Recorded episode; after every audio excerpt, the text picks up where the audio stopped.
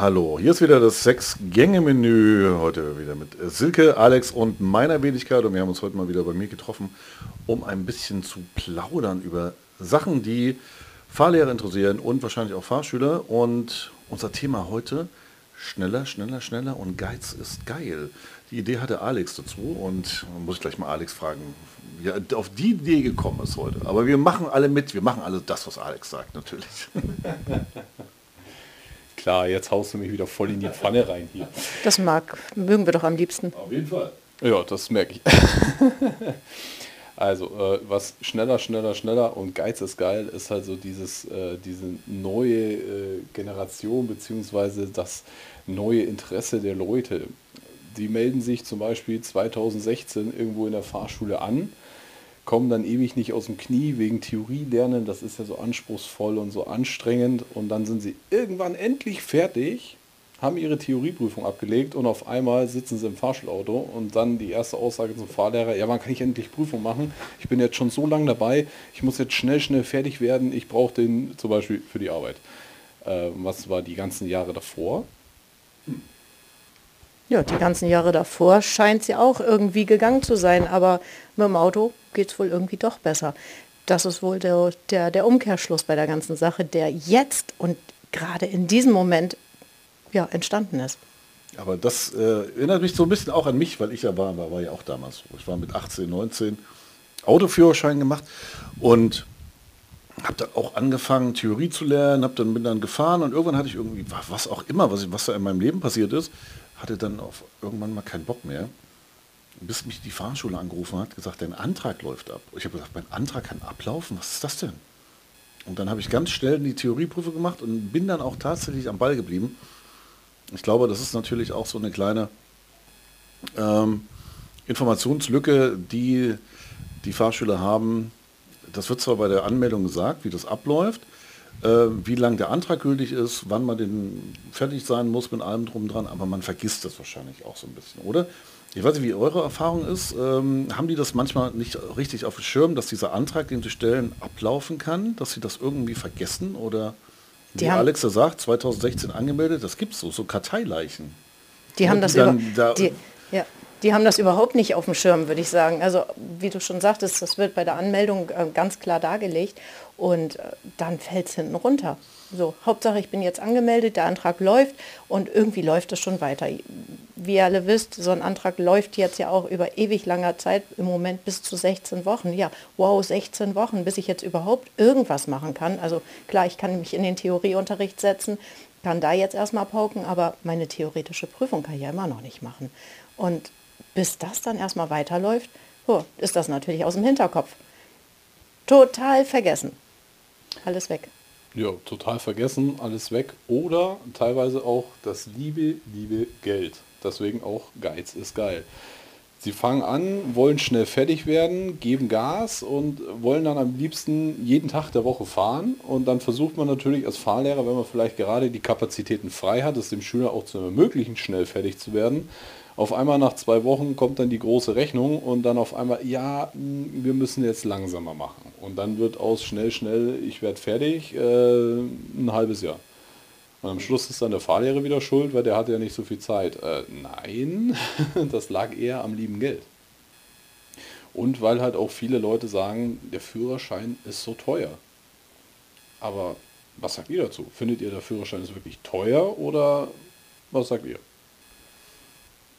Na, unterm Strich würde ich erstmal gar nicht sagen, dass der Führerschein so teuer ist. Letztlich ist ja alles erstmal auch teurer geworden. Und wenn man so sieht, wie lange wir diesen Führerschein mit uns tragen, ein Leben lang, ähm, ist es gar nicht so teuer. Wenn ich jetzt so sehe, was mein Handy kostet und wie oft ich mein Handy tausche, finde ich das doch viel, viel teurer. Da, was sagst du? Da sagst du was richtig, richtig äh, Tolles, weil ich hatte mal einen Prüfer gehabt in Good Old Baden-Württemberg war früher bei der Bundeswehr schon etwas älter. Ähm, ich glaube, der, äh, der prüft sogar immer noch. Und der hatte dann auch immer den Fahrschülern mal vorgerechnet, hat gesagt, na, ganz schön teuer der Führerschein. Immer so nach der Prüfung, immer noch mal so ein bisschen ins Gewissen geredet. Der Führerschein war schon teuer. Und die, Führ die Fahrschüler alle, ja, ja, ich habe 2000 Euro bezahlt. Und dann, dann sagt er natürlich, jetzt überleg mal, wie lange hast du den Führerschein eigentlich? Den machst du mit 18. Wenn du mit bis 80 quasi mit dem Auto fährst, dann fährst du quasi 62 Jahre mit diesem Führerschein. Was kostet denn dein Handy? Was zahlst du denn im Monat für dein Handy? Und wenn man das mal hochrechnet, wie du schon sagst, dann ist der Führerschein eigentlich gar nicht so teuer. Ich glaube, das Problem ist auch, was viele Leute vergessen dann, ähm, dass die, wenn sie die Eltern fragen, was sie bezahlt haben damals, oder wenn die Eltern mit zum, zum Gespräch kommen, zum Beratungsgespräch und dann wird denen vorgerechnet, was so ein Führerschein, was so eine Fahrstunde kostet, dann fallen die aus allen Wolken, weil die damals, keine Ahnung, so gefühlt 500 Euro bezahlt haben und haben drei Fahrstunden gebraucht und äh, waren in fünf Minuten mit der Prüfung fertig und haben Führerschein gehabt. So klingen ja die Stories dann immer. Ja, also ja, die, könnten, die konnten alle damals schon fahren. Aber wie gesagt, ähm, also Führerschein ist nicht wirklich teuer, muss man echt sagen. Wenn man äh, überlegt, auch gerade in unserem Bereich, was wir machen, Motorrad, ich sage meinen Fahrstellern auch immer, der Motorradführerschein ist wahrscheinlich das billigste, was du je beim Motorrad haben wirst. Die Klamotten kosten einen Haufen Geld immer. Das Motorrad kostet Geld, das kostet Sprit, das kostet Inspektionskosten. Also, und der Führerschein ist tatsächlich angemessen an, der, an den Zeit-Nutzen-Faktor wahnsinnig günstig im Grunde genommen. Man muss halt nur einmal kurz Kohle aufbringen und dann hast du das Ding ja dein Leben lang. Also wenn ich noch mal so ein bisschen äh, Revue passieren lasse, ich habe letzt noch eine Rechnung gefunden über meinen Führerschein, was ich damals bezahlt habe. Da habe ich dann gesehen, ich habe damals für mein für beide Führerscheine für beide Führerscheine, ich habe nämlich ja auch gleich mein B- und mein A-Führerschein gemacht, habe ich dreieinhalbtausend D-Mark bezahlt. Dreieinhalbtausend D-Mark war damals ein Heidengeld, weil ich das selber verdienen musste, weil ich es auch selber bezahlt habe. Na gut, ein bisschen was habe ich dann auch von Oma und Opa dazu gekriegt. Okay. Ja. Aber, aber sie hat es auch selber ausgegeben. Aber ich habe ja, ich habe es ausgegeben, ich habe es für mich, ich habe es für mich ausgegeben. Hm, das war natürlich eine Stange Geld. Aber ja, ich, ich habe ja immer noch was davon. Mhm. Das ist ja nicht weg.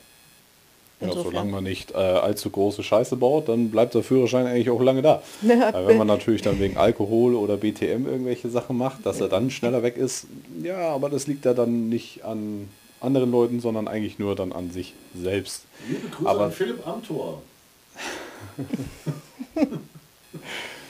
dann muss ich das jetzt rauspiepen? Nein. Gut. Hat ja keiner gehört, das Mikro ist ja so weit weg. Hier wird nichts zensiert hier. So, jetzt habe ich den Faden verloren. Nein, äh, weil du vorhin gerade sagtest, so früher konnten sie alle schon fahren. Wenn die Eltern ja. so reden, die mhm. konnten es alle schon. Teilweise stimmt das ja auch. Ja. Weil früher war es halt eigentlich der Volkssport, schwarz zu fahren. Also meistens der Papa oder die Mama hat sich dann halt mal den Sohnemann geschnappt oder die Tochter ist dann irgendwo auf den Parkplatz gefahren oder irgendwo außerorts, wo er wusste, alles klar, hier fährt keine alte Sau lang und hat dann den Sohnemann oder die Tochter ins Auto reingesetzt, hat da Pi mal Auge erklärt, was er jetzt tun soll und dann gib ihm. Und heutzutage macht es ja kein Elternteil mehr. Und warum macht es kein Elternteil mehr? Weil die Konsequenzen auch von den Eltern getragen werden müssen. Wenn die erwischt werden dabei, dann ist erstmal für den Junior oder für dieses Töchterchen äh, vorbei mit dem Führerschein machen. Mhm. Und für die Eltern ist es dann auch erstmal vorbei mit dem Führerschein, weil sie ja jemanden erlaubt haben, schwarz zu fahren. Mhm. Und deswegen fehlt da halt auch teilweise die Übung da drin, was die Eltern ja dann hatten. Mhm. Im Umkehrschluss siehst du es natürlich immer wieder, wenn du ja, außerhalb der Stadt unterwegs bist, bist eben auf dem Land, da, wenn du dann große, große Höfe hast, die können natürlich alle schon ein bisschen früher fahren. Die fahren natürlich auf den großen Höfen.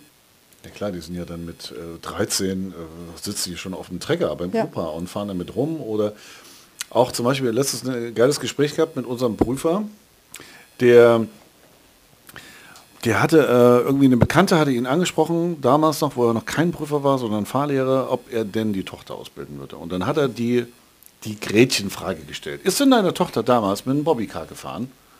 Ne? Und das ist witzig, weil ich das auch immer frage. So, wenn, wenn die Leute so kommen, frage ich, bist du denn schon mal äh, Bobbycar gefahren? Bist du mal Autoscooter gefahren? Bist du mal Catcar gefahren? Und es ist tatsächlich immer so, dass wenn man das nicht gemacht hat, wenn man das sich von Kind auf gelernt hat, dann ist es auch immer schwierig, auch mit dem Auto erstmal so klarzukommen. Also das heißt, die Leute, die das schon mal als Kind gemacht haben, glaube ich, haben einen Bonus einfach, weil die das verstehen, wie das Fahrzeug fährt, wie, das, wie du lenken musst, wenn du rückwärts fährst und so weiter und so fort. Das ist ein wahnsinniger Vorteil, glaube ich. Und ähm, ja, und die Interessen haben sich, glaube ich, auch verschoben heutzutage. Die Kinder sitzen heute nicht mehr drin im Auto, gucken zu, wie der Papa fährt, sondern die Kinder gucken auf ihr Smartphone, machen irgend so, keine Ahnung, Toon Blast, irgendwelche Spiele machen oder was weiß ich. Das hat man früher nicht gemacht. Ich war früher mit meinem Vater in der Garage, habe da am Auto mit dem rumgeschraubt. Aber meine Mutter, keine Ahnung, musste irgendwas anderes machen. Ich glaube, ich wurde damals einfach abgeschoben. Ich musste zu meinem Vater, ja, musste mit meinem Vater in der Garage irgendwelche Sachen ölen. Und saß dann auch oft im Auto und habe da die Gänge durchgeschaltet. Ne? Äh, ich glaube, das ist vielleicht bei vielen nicht mehr so. Die hat man zwar immer noch, die Leute, aber ich glaube, so in einer Stadt wie Hamburg hast du das sowieso weniger, weil die Leute ähm, eher mit Bus und Bahn fahren, als mit den Eltern irgendwo hinfahren. War bei mir ja damals das Kind ein bisschen anders. Wir sind ja alles im Auto gefahren. Ja, bei uns war es auch so. Wir sind auch mehr mit dem Auto unterwegs gewesen und auch ähm, wenn ich jetzt so meine Jungs angucke, die sind auch mehr mit dem Auto unterwegs gewesen und da wurden dann auch die Gänge schon mal eher durchgeschaltet. Wir haben einen ewig großen langen Hof gehabt, eine Auffahrt, da konnte man schön das Tor zu machen. Die haben natürlich auch schon viel früher mal im Auto gesessen und ähm, sind dann mal losgefahren mhm. als ähm, irgendwelche anderen Nachbarskinder. Ja, unterm Strich, ja, haben sie gemacht. Das ist ja genauso wie beim, weil Andreas vorher meinte, mit dem Bereich, den wir ja auch noch ausbilden, mit Motorrad da gibt es ja auch noch die Leute, die wo halt dann schon mal irgendwie auf dem Zweirad gesessen sind, auf der Simson, auf der 125er von irgendeinem Kollegen oder so und dann sich da schon mal ein bisschen ausprobiert haben und dementsprechend sich natürlich auch viel leichter tun. Wo es natürlich da auch wieder kritisch wird, aber da wird es eher noch gemacht als zum Beispiel im Pkw-Bereich. Also im Pkw-Bereich fällt halt dieses, ich nenne es jetzt mal Selbststudienprogramm eigentlich so gut wie weg. Mhm. Könnte man glaube ich so sagen. Und was meines Erachtens auch teilweise einfach vergessen wird von den Eltern. Nicht nur von, die Kinder können es ja nicht wissen, weil die haben ja sowas wie einen Führerschein oder wie eine Ausbildung meistens ja noch gar nicht gemacht oder sind gerade dabei, eine Ausbildung zu machen, wenn sie einen Führerschein machen. Aber die Eltern hatten damals wahrscheinlich auch mehr den Anspruch, eine Ausbildung zu bekommen, was die Kinder eigentlich nicht mehr haben, weil viele denken ja, in der Fahrschule bezahlst du den Führerschein. Und das ist ja gar nicht der Fall sondern in der Fahrschule bezahlst du die Ausbildung, dass du erlernst, wie man so ein, wir nennen es mal technisch, Kraftfahrzeug, plump gesagt ein Auto, bedienst und wie du dich im Straßenverkehr zu verhalten hast. Das erlernst du in einer Fahrschule. Und den Führerschein bekommst du von der Verkehrsbehörde, wo du von einem Prüfer überprüft wirst. Im Osten ist es die DEGRA, im Süden ist es der TÜV. Und wenn dann Leute sagen, ich habe so viel für meinen Führerschein bezahlt, stimmt es ja gar nicht, sondern ich habe für meine Ausbildung investiert. Und wenn ich in eine Ausbildung, die ich selber bezahle, vernünftigen Wert lege, dann kostet die nun mal Geld. Aber wie ihr auch beide schon sagte, wenn man das runterrechnet auf die Lebenszeit, die man eigentlich hat, ist es gar nicht mehr so teuer. Und ich muss halt sagen, im Motorradbereich merkt man es wieder mehr, dass die Leute auf eine vernünftige Ausbildung Wert legen, wo aber auch davon kommt, weil einfach im Motorradbereich ist es so, wenn du es nicht drauf hast, das Ding zu bewegen, dann bewegst du es nicht mehr lange, weil dann bist du tot. Und im Pkw-Bereich ist es halt durch das schützende Blechkleid eher so, wenn da mal was schief geht, mein Gott, dann hast du halt einen Blechschaden. Das ist ein Geldschaden, aber kein äh, Personenschaden im günstigsten Fall. Wir reden jetzt nicht von, ich habe einen Fahrradfahrer übersehen oder einen Fußgänger übersehen. Mhm. Ja, das ist richtig. Also das ist mir auch aufgefallen, gerade im Motorradbereich haben die Leute halt einfach, äh, klar, weil die, weil die ja auch um die Gefahr sich bewusst sind, ne, in die sie sich begeben mit dem Motorrad, dass sie natürlich Wert auf eine gute Ausbildung legen. Und zum Beispiel auch, worauf sie halt auch Wert legen, was ich, wie es bei dir ist, Alex, dass du mit dem Motorrad mitfährst.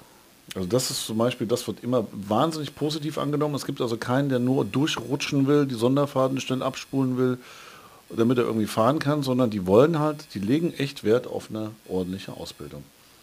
Ja, weil die halt tatsächlich dann auch schon in dem etwas reiferen Alter sind wahrscheinlich. Die sind ja dann auch schon meistens über Motorrad machst du ja mit 24 dann. A2-Leute hast du nicht so viel. Äh, da sieht es dann wieder ein bisschen anders aus. Aber die älteren Leute, die Motorradführerschein machen, die legen dann schon Wert auf eine ordentliche Ausbildung. Und denen ist, die gucken auch nicht auf, den, auf das Geld dann. Die wollen lieber vier, fünf Fahrstunden mehr machen. Mhm als sich dann irgendwann, ich sag mal, auf, so salopp, äh, sich irgendwann mal auf die Schnauze legen irgendwo. Ne?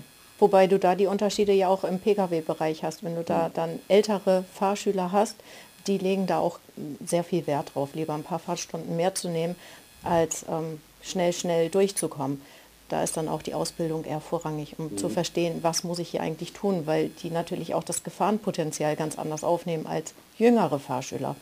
Die gehen da doch kopftechnisch ganz anders ran. Mhm. Und ähm, was ich immer wieder feststelle, ist da, da bei den jüngeren Fahrschülern, gerade so bei unseren 18- oder 17-Jährigen, ähm, da sitzt der Druck natürlich auch dann vom Elternhaus wieder im Nacken dass es dann heißt, wann bist du so weit und können wir nicht, ähm, wird nicht jetzt bald eine Prüfung gebucht, du machst doch schon so viele Fahrstunden und mhm. so weiter und so fort.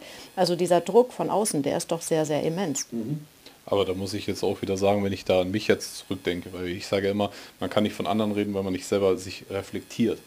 Und wenn ich jetzt mich selber reflektiere, wie es damals bei mir war, wo ich einen Führerschein gemacht habe, dann war das eigentlich nie der Fall, dass ich dann meinen Fahrlehrer gefragt hätte, äh, wann mache ich jetzt meine Prüfung? sondern der hat auf einmal zu mir gesagt, du, nächste Woche Donnerstag oder in zwei Wochen Donnerstag hast du deine Prüfung. Und dann hast du einfach gesagt, okay. Und ich habe mich aber auch nie irgendwie, also natürlich, jeder hat irgendwo Prüfungsangst. Da haben wir ja auch schon einen ganzen Podcast drüber gemacht. Auch ich hatte Prüfungsangst. Aber für mich war es nicht so, dass ich Angst hatte, etwas nicht zu können, weil ich das Gefühl hatte, ich war gut vorbereitet. Sondern für mich war es eher das, die Angst zu haben, irgendwas zu vergessen, was ich gelernt habe. Und dementsprechend bin ich dann halt auch, bis, bis der Prüfer bei mir im Auto saß, ging mir salopp der Kackstift. Und dann saß der drin, ich bin losgefahren und dachte mir, okay, shit happens, wird schon schief gehen, ich mache das jetzt einfach so, wie ich es gelernt habe, Feierabend. Und das hat mir geholfen. Aber ich denke, das sind auch immer so gewisse Charakterbedingungen, die man einfach mitbringen muss. Das ist deine Charakterstärke und so sind es bei anderen eben andere charakterliche Züge, die einfach damit einspielen. Ja, aber ich meinte jetzt damit, ja, ja. Entschuldigung, dass ich reinkrätsch, nicht diese Prüfungsangst damit anzusprechen, sondern eher dieses Thema, wie du gesagt hast, ja, wann machst du endlich Prüfung? Ja, ja. Meine Eltern haben sich damals komplett rausgehalten, weil die gesagt haben, hey, du musst den selber bezahlen und fertig. Also, und ich habe auch nie das Bedürfnis gehabt, meinen Fahrlehrer zu fragen, wann ich endlich Prüfung machen kann, weil ich mir dachte, wenn er meint, dass ich soweit bin, dann werde ich schon Prüfung machen. So war mein Gedankengang damals. Mhm. Das hat sich aber heute ja ganz, ganz massiv gedreht bei einigen. Also es gibt natürlich auch viele entspannte, ne, wo es dann locker lässig läuft, aber da haben wir dann auch so den einen oder anderen definitiv dabei, wo der Druck von außen doch immens dabei ist. Ja, und das ist so, so ein Thema Selbstreflexion. Ich glaube, da hatten wir uns letztes Mal unterhalten, Silke. Äh, da hattest du mal von irgendjemandem erzählt, der sagt, ich möchte jetzt immer Sonderfahrten machen, ich will Prüfungen machen, ich will jetzt endlich mal fahren. Und dann es ist ein ganz gutes Werkzeug, das machst du ja auch immer sehr, ähm, ich sage fast penibel. Das finde ich super, weil ich ja nicht so, nicht so penibel bin in dem Sinne oder so ordentlich. Meine Mutter wirft mir das immer noch vor, dass ich nicht so ordentlich geworden bin wie sie. Aber so werden halt Kinder immer ich weiß, genau anders. du hinaus willst. Auf die Diagrammkarte. Mhm. Und das ist echt super, weil der Fahrschüler fragt dann, wann kann ich denn endlich mal die Sonderfahrt, man kann ja endlich Prüfung machen. Und da kannst du ihm ja ganz klar zeigen, guck mal, wir haben noch nicht das gemacht. Wir haben noch, wir haben noch nicht mal dieses mehrspurige Abbiegen gemacht. Wir haben noch nicht mal das gemacht. Guck mal, wie viele Striche du beim Stoppschild hast. Du hast nur zweimal ein Stoppschild und so weiter und so fort. Und du weißt doch nicht mal, bei dem einen musst du da anhalten, bei dem anderen musst du da gucken, wo die Haltlinie ist. Da, wo ist die Sichtlinie? Oder das und das und das. Also das ist immer gut, wenn man ihm das so ein bisschen vorhält, wenn man ihm zeigt, guck mal, das müssen wir erst abarbeiten und dann kommt der nächste Schritt. Ja. Und das mache ich im Endeffekt mit der ersten Fahrstunde schon, dass ich die Diagrammkarte raushol, ganz genau erkläre, wie, wie ich die bewerte und wie wir die mhm. zusammen mhm. auch bewerten, ähm, bevor es überhaupt in die Sonderfahrten geht. Auf jeden Fall super geiles Werkzeug. Ich habe es oft zu wenig gemacht eigentlich, aber es ist natürlich äh, immens wichtig, gerade um den Fahrschüler zu zeigen, wo stehst du eigentlich. Du kannst, für dich ist eine Erinnerung nochmal, dass du weißt, was habe ich denn mit ihm gemacht. Und für den Fahrschüler halt tatsächlich, dass er sieht, wo bin ich denn, wo stehe ich denn überhaupt. Ja. Ne? Weil die denken immer, äh, Sonderfahrten, das sind halt irgendwie so Fahrten, die man halt irgendwie nochmal macht. Äh, die wissen ja gar nicht den Inhalt. Und wenn die dann mal das sehen, was da eigentlich Inhalt ist, bei einer Überlandfahrt, bei einer Autobahnfahrt, was man alles noch machen muss, welche Stufen man abarbeiten muss, dann denke ich mal, wird denen auch so ein bisschen die Augen geöffnet. Und dann erkennen sie vielleicht auch den Wert der Ausbildung. Ja, da geht schon manchmal das, ein Licht auf. Ja. Das Licht am Ende des Tunnels. Ja, definitiv. das ist kein ja. Zug. das ist der Ausgang, ja, definitiv. hat man ja auch in der Ausbildung. So, ja. Die Ausbildungsdiagrammkarte nutze ich ja persönlich auch. Mhm. Ich gebe die immer danach meinen Schülern mit, dass sie halt auch mal, wenn zum Beispiel die Geldgeber für den Führerschein die Eltern sind, dass sie dann auch mal äh, den Eltern das zeigen können, falls sie mal nachfragen, wie du vorher schon gesagt hast, hey, wie viel, du hast schon so viele Fahrstunden, wann, bist, wann kommst du denn jetzt endlich mal weiter?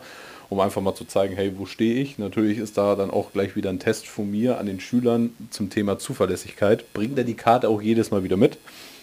Ist leider nicht immer so, aber zumindest danach nimmt er sie immer wieder mal mit. Und dann ist es auch mal eine ganz gute Reflexion, wenn das dann mal nicht mit dabei hatte, ob er sich auch selber noch mal daran erinnern kann, was man die letzte Fahrstunde auch wirklich gemacht hat. Finde ich auch immer ein ganz gutes Instrument. Und wenn sie dann trotzdem nicht einsichtig sind, weil man nicht gemeinsam so dieses Beschließen hat, so okay, wir können nächstes Mal in die Sonderfahrten gehen, sondern er drängt immer noch danach, dann sage ich, du, pass auf, wir machen das nächste Mal nochmal eine ganz normale Fahrstunde. Du zeigst mir, dass du alleine klarkommst und dann können wir darüber reden, über Sonderfahrten. Und dann bin ich aber auch so, ich helfe nicht. Ich helfe mhm. absolut nicht. Und wenn er mitten in der Kreuzung die Karre abwürgt und der Gegenverkehr kommt oder der Querverkehr kriegt auf einmal grün und fährt los, ich helfe nicht. Er muss selber gucken, wie er aus dieser Situation wieder rauskommt. Und wenn es dann heißt, jetzt vielleicht der eine oder andere, wo das hört, ja, das ist doch voll unfair von dir. Nein, das ist nicht. In der Prüfung, im späteren Leben, können wir auch nicht mehr helfen. Ein ehemaliger Kollege von uns sagte mal so schön, der Fahrlehrer ist der Schutzengel ohne Flügel. Natürlich würde ich im Ernstfall ihm dann doch noch helfen. Ja. Aber er muss trotzdem erstmal lernen, selbst aus dieser Situation rauszukommen. Weil in der Prüfung kann er, muss er auch selber handeln können. Und auch, man ist ja nicht gleich durchgefallen, nur weil einmal eine blöde Situation entstanden ist. Aber wenn er in dem Moment dann gleich aufgibt, weil sonst immer der Fahrlehrer gleich geholfen hat, würde auch in der Situation aufgeben. Weil der hilfende Blick oder der fragende Blick zum Fahrlehrer in der Prüfung ist für einen Prüfer eigentlich ein No-Go. Oder sehe ich das falsch? Nee, siehst du genau richtig. Letztlich muss die Situation erkannt, gebannt und umgesetzt werden. Es gibt ja auch diese Fahrschüler, die dann sagen, sag mal, bei der Prüfung kannst du mir da gar nicht helfen? Ich sage, ich kann dir erstens nicht helfen und zweitens will ich doch gar nicht helfen. Warum soll ich dir denn helfen? Dann bist du nicht prüfungsreif. Und ich beim Einparken irgendwelche komischen Zeichen machen muss, zum Rechtslenken, äh, links popeln oder irgendwas. Ne? Das ist ja völliger Quatsch. Also ja. er muss ja selber klarkommen. Überleg mal, in Hamburg, wenn du dann einparken willst und kannst das nicht, dann hast du die Apokalypse gestartet irgendwo. In, irgendwo ne? Wenn alle hinter dir hupen und du kriegst jetzt die Karre da nicht rein, ja, vielleicht noch bei Dunkelheit und Regen. Das, das musst schön. du selber können. Also du musst es einfach können. Ja? Und wenn du da nicht bereit bist, dass du sparst am falschen Ende. Ich hatte mal einen Fahrschüler gehabt, der, der hat ähm, das Auto von seiner Freundin aufs Dach gelegt, weil er Aquaplaning bekommen hat. Und dann hat er mich angerufen irgendwann und hat gefragt, ja, wer zahlt denn jetzt eigentlich? Zahlt die Versicherung? Ich sage, die Versicherung zahlt vielleicht die Leitplanke, die du kaputt gemacht hast, aber das Auto wirst du nicht bezahlt bekommen. Die hast doch keine Vollkasko. Und das ist halt so der Punkt, wo man sagt, also wenn man ein bisschen mehr Geld, man muss jetzt nicht unbedingt jetzt so lange Fahrstunden machen, bis ich mal Aquaplaning auf der Autobahn habe. Aber es ist zum Beispiel so ein Ding, wo man halt ein bisschen mehr Erfahrung sammeln sollte, um später auch nicht in so eine Situation zu kommen, die man nicht beherrschen kann und das Auto aufs Dach legt. Das wird immer wieder passieren, aber je mehr man halt Erfahrung hat, je mehr man von mir aus ausgebildet, je besser man ausgebildet wurde, dann desto je mehr man aus der auch. Ausbildung mitnimmt. Ja, genau. Hätte schon noch was sagen dürfen, bevor du mir das Mikro gibst. Nimm mir es einfach weg. was? ja, trinkt mein Bier, okay. Äh, was ich jetzt dieses Jahr auch schon ein paar Mal hatte, waren halt auch Motorradschüler, die halt dann später den Autoführerschein noch bei mir gemacht hat, den ich auch zum Beispiel die Ausbildungsdiagrammkarte mitgeben wollte und die dann zu mir sagten, Alex, das brauchst du mir nicht mitgeben, ich weiß, du bildest mich gut aus, meine Eltern vertrauen dir da auch, das passt schon so, wie du es machst. Ja. Das ist natürlich für einen Fahrlehrer das größte Lob, das du überhaupt kriegen kannst, wenn einer sagt, du, ich vertraue dir da vollkommen. Und da wollen wir aber auch alle hinarbeiten. Also ich glaube, die normalen Fahrlehrer, die normal Denkenden, die haben alle das Ziel, dass der Schüler das Vertrauen in den Fahrlehrer hat, dass das, was er dem Schüler mitgeben will, keine, kein Hindernis, keine Blockade ist, sondern eigentlich nur eine Hilfe ist. Naja, wir wollen ja letztlich auch jeden Fahrschüler so ausbilden, dass er vernünftig sicher durch den Straßenverkehr kommt und nicht wie so ein dressiertes Kaninchen jetzt fährt, damit er durch die Prüfungsstrecke kommt. Genau, dann irgendwo, wie Andreas sagte, in der Nase puppeln oder gegen die Scheibe klopfen, dass mhm. er dann nach rechts abbiegt oder nach links abbiegt. Ja. Das Einzige, wo man dann helfen kann, ist dann äh, einen Unfall zu verhindern. Dann piepst halt kurz, das Auto ruckt und das war's dann. Aber ich muss aber, wir, wir wollen ja langsam auch so ein bisschen zum Schluss kommen, weil die Pizza ist im Ofen. Das wisst ihr gar nicht, aber die Pizza ist wirklich im Ofen gleich. Und ähm, aber ich muss es echt mal eine Lanze brechen, äh, weil das klingt so ein bisschen, als ob hier alle Fahrschüler nur daran interessiert sind, so schnell, schnell, schnell und Geiz ist geil, äh, keine Kohle zahlen, alle durch. Das sind tatsächlich die wenigsten. Also die meisten Fahrschüler lassen sich gut ausbilden, die wissen auch, ähm, was sie können und was sie nicht können, vertrauen auch dem Fahrlehrer und sind jetzt nicht so, dass sie dann wirklich dann Druck machen. Also das sind die wenigsten tatsächlich. Also so ist zumindest meine Erfahrung. Die meisten reflektieren gut und sind sogar oftmals überrascht, wenn man sagt, guck mal, ich glaube, wenn wir jetzt mal langsam eine Prüfung buchen und noch ein paar Fahrstunden machen vorher, dann kriegst du das hin. Dann sind die auch oft überrascht und freuen sich auch und rechnen auch gar nicht damit jetzt unbedingt, dass sie jetzt Prüfung machen. Ja, sondern die sind dann auch völlig so ein bisschen nicht aus eigenem Antrieb darauf gekommen, dass sie jetzt Prüfung machen wollen, sondern wenn der Fahrlehrer sagt, wir machen jetzt Prüfung, dann freuen die sich auch und sind auch ein bisschen überrascht und fragen dann auch, schaffe ich das denn auch? Schaffe ich das dann auch wirklich? Schaffe ich das denn auch wirklich? Mhm. Ja. Wie, genau. wie ist deine Erfahrung, Alex? Also ich glaube, meine Erfahrung liegt dann eher hier so bei 50-50, was aber auch meistens daran liegt, dass ich halt dann so äh, Schüler bekomme, die halt schon ewig auf der Warteliste sind ja. oder äh, solche, wie du es nanntest, Karteileichen und sowas sind. Und die sind dann halt schon eher mit ein bisschen mehr Nachdruck dahinter.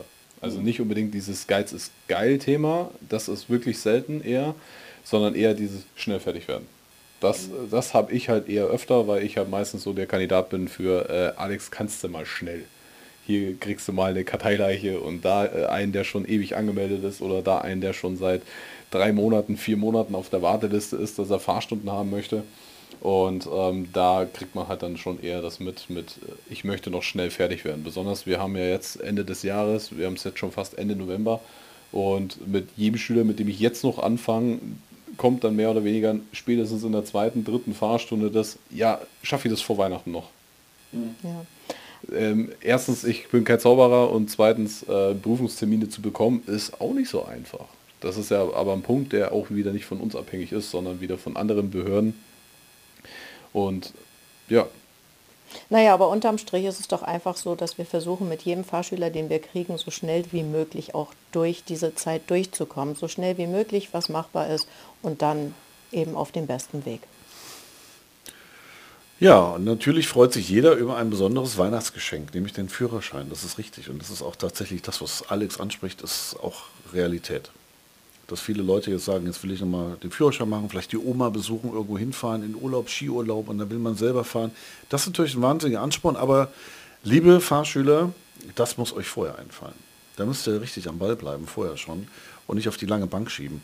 Und das ist nämlich auch, was ich aus eigener Erfahrung sagen kann. Ich schiebe nämlich auch gerne viele Sachen auf die lange Bank und dann am Ende wird es knapp. Ja? ja, so zwei Minuten vor zwölf brauchen wir nicht anfangen. Ich weiß gar nicht, mir fällt gerade dieser tolle Spruch nicht ein. Ich glaube, Silke muss mal überbrücken gerade. Ich überlege gerade den Spruch. Du überlegst, welchen Spruch du suchen willst. Also, wie gesagt, wir sollten bei Zeiten anfangen. Wenn wir vorhaben, zu einer gewissen Zeit irgendwas zu schaffen, dann brauchen wir tatsächlich unsere Zeit. Und ähm, die Zeiten sind da wichtig.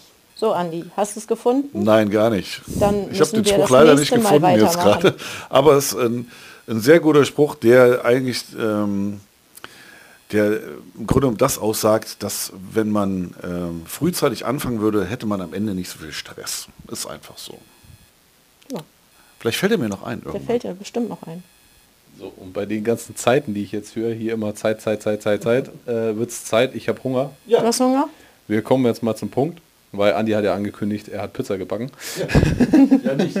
Tiefkühlpizza bitte, Tiefkühlpizza. Das hat nichts mit Backen zu tun. Und damit wollen wir euch einen schönen Abend, eine schöne Woche oder einen schönen Tag, je nachdem, wann ihr den Podcast hört, Podcast hört wünschen. Und damit sagen wir Ciao. Ciao. Tschüss.